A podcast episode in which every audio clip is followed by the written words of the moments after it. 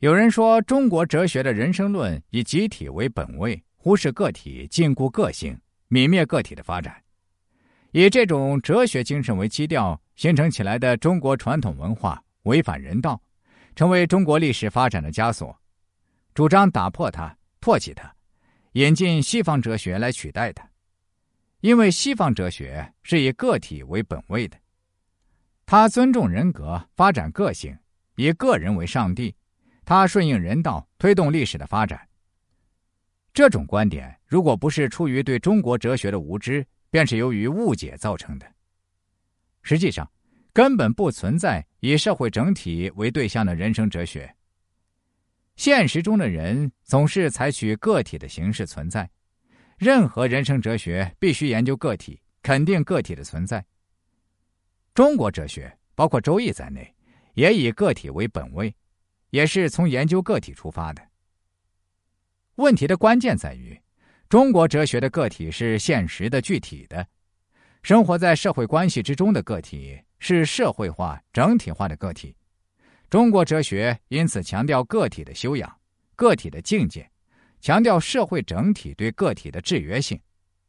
这种整体对个体的制约性是人的本质决定的，是个体的规定性所固有的。不是外加的。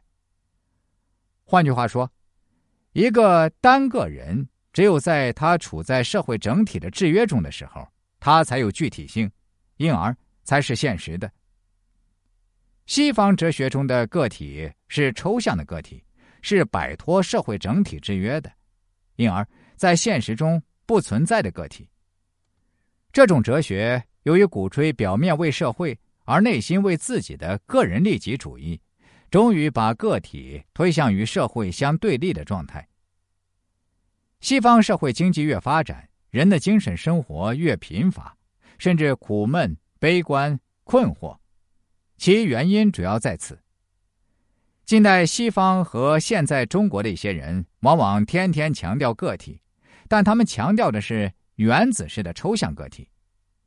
他们没有看到，对个体的真正肯定，需要超脱个体的表象。把握个体所以成为个体的内在规律和真理，然后从这内在的规律和真理出发，合乎逻辑的揭示个体的丰富性。他们不想走这样一条艰苦的和辩证的道路，而是拘泥于表象，从表象抽取个体的性质加以强调。这些性质由于脱离了为人之道的总体性，从而陷入片面性和矛盾之中。这种抽象的个体原则，往往宣扬彻底摆脱礼法制度的个人随意性，从而激发人们的低级冲动。我们这几期节目里啊，大致阐述了一下人的本质，以及中国哲学的人生论是否以个体为本位这两个问题。然后在接下来的节目中，我们再进入到正题的讨论，这样讲解起来就要轻松的多了。